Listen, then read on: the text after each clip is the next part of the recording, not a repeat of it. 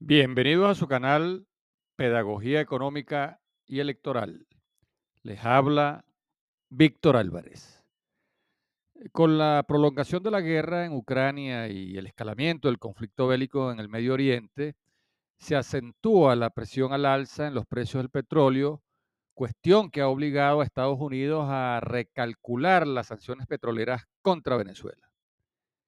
De cara a las presidenciales de 2024 en Estados Unidos, la administración Biden necesita evitar el costo electoral que puede generar el alza en los precios de los combustibles y la energía. Como el petróleo venezolano puede contribuir a ese objetivo, la OFAC flexibiliza las sanciones y abre nuevamente el mercado estadounidense a los crudos de PDVSA. Pero la administración Biden no solo se plantea conjurar la amenaza de un shock de precios de los combustibles y la energía en Estados Unidos eh, que pueda poner en peligro su reelección. También se propone reorientar los crudos venezolanos hacia Occidente, alejar a Miraflores de los negocios con el Kremlin y reducir la influencia rusa en Venezuela, que ya no es solo comercial, sino también militar y geopolítica. De hecho, en la licencia general 44 que acaba de aprobar la OFAC, Rusia queda por fuera. Abro comillas. Esta licencia no autoriza la disposición de bienes y servicios, inversiones y cualquier transacción de compañías con sede en Rusia o empresas mixtas con entidades de la Federación Rusa. Cierro comillas. Con la flexibilización de las sanciones, PDVSA recibirá mayores ingresos por la misma cantidad de petróleo y esto alejará al gobierno venezolano de los auxilios comerciales y financieros rusos. Recordemos que los crudos venezolanos se venden con ruinosos descuentos en los mercados asiáticos y sin sanciones pueden ser colocados a precios de mercado en Estados Unidos. Si PDVSA logra vender la misma cantidad de petróleo a los precios actuales, esto generará cerca de 4 mil millones de dólares adicionales para alimentar el mercado cambiario, estabilizar el precio del dólar, bajar la inflación e importar los bienes y servicios esenciales que se requieren para reimpulsar la economía en pleno año electoral. Los acuerdos directos entre Estados Unidos y Venezuela representan un acto de pragmatismo entre dos gobiernos que necesitan entenderse pero como la posibilidad real de lograrlo iba más allá del poder de decisión de los negociadores de la oposición, que no tienen atribuciones para decidir sobre sanciones, desbloqueo de fondos ni acceso a los mercados petroleros internacionales, la Casa Blanca decidió gestionar directamente con Miraflores el alcance de los acuerdos petroleros. Un acto de hiperrealismo político, dos gobiernos antagónicos encontraron puntos de interés común y lograron una serie de acuerdos con efectos económicos y geopolíticos que no se pueden poner en peligro por la diatriba política nacional. Para bajarle el volumen al escándalo desatado a raíz de la decisión del Tribunal Supremo de Justicia de suspender los efectos de la primaria presidencial, eh, la propia María Corina Machado, ahora líder y candidata de la plataforma unitaria, se encargó de silenciar el escándalo al declarar, abro comillas, el tribunal puede decir lo que le dé la gana, pero el hecho fáctico está allí y es irreversible. De modo que no creo que se ha violado el acuerdo de Barbados. El régimen está presionando y tensando la liga, pero el acuerdo aún no se ha roto. Cierro comillas. Los acuerdos petroleros están guiados por objetivos de interés común entre Washington y Caracas reabrir el mercado estadounidense al petróleo venezolano, queda alineado el interés de la Casa Blanca de asegurar un suministro estable de petróleo con el interés de Miraflores de vender ese petróleo sin los ruinosos descuentos que tiene que conceder en los mercados asiáticos. Al menos tres impactos se derivan de este acuerdo. Primero, Venezuela vende petróleo a precios de mercado y aumenta su ingreso en divisas. Segundo, Estados Unidos recupera el suministro de petróleo venezolano y alivia la presión interna sobre los precios. Y tercero, se reorientan los crudos venezolanos hacia Occidente y se aleja la amenaza rusa del hemisferio.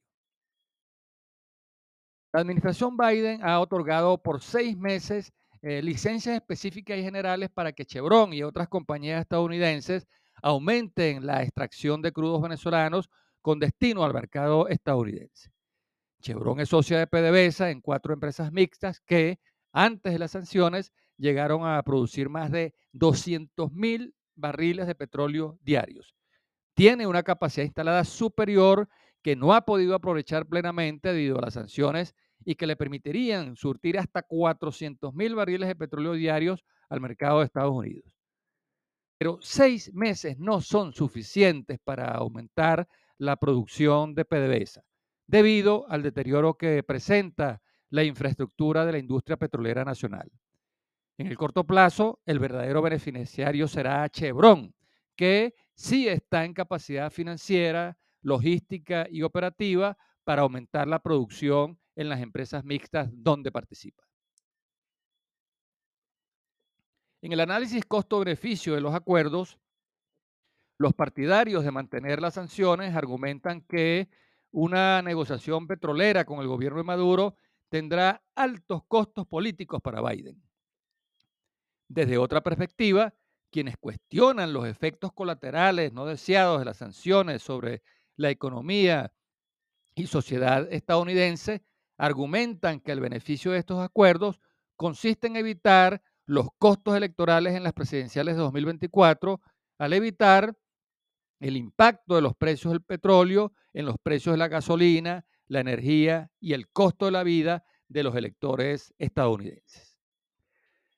Para conjurar esta amenaza, la licencia general 44 de la OFAC autoriza a las empresas mixtas en las que participa Chevron, así como eh, con otros socios privados, con la excepción de Rusia, como ya lo apuntamos antes, a reactivar la producción y extracción de petróleo y sus derivados, la compra e importación de insumos necesarios para realizar las actividades anteriores. En el caso de las empresas mixtas en las que participa Chevron, la exportación de petróleo será única y exclusivamente a Estados Unidos, con un derecho preferente a favor de Chevron. El impacto positivo en la economía de Estados Unidos de flexibilizar las sanciones no se limita solo al sector petrolero y energético.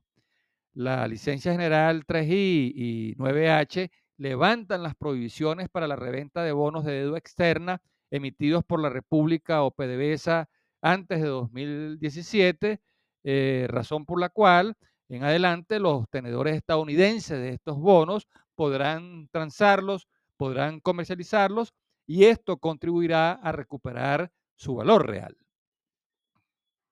La licencia 43 autoriza las transacciones de la empresa estatal Minerven que estaba vendiendo oro con descuento en Turquía y otros mercados asiáticos, con precios de mercado eh, Estados Unidos puede ser el destino de unas ventas de oro que, eh, según el informe de oro de la Organización para la Cooperación y el Desarrollo, podrían llegar a 75 toneladas por año por un valor superior a los 4.400 millones de dólares.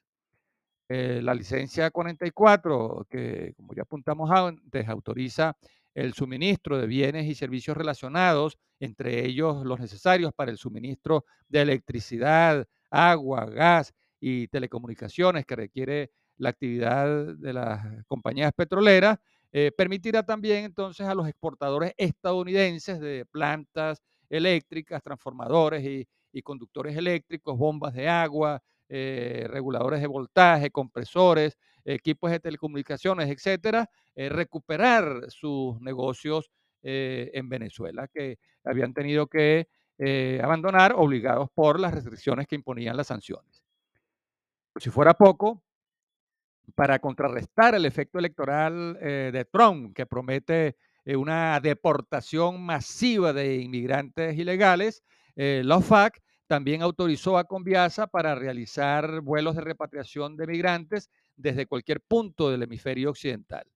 Como la capacidad de Conviasa es insuficiente, esto abre una oportunidad para la reapertura de los vuelos de empresas aéreas estadounidenses eh, hacia y desde Venezuela.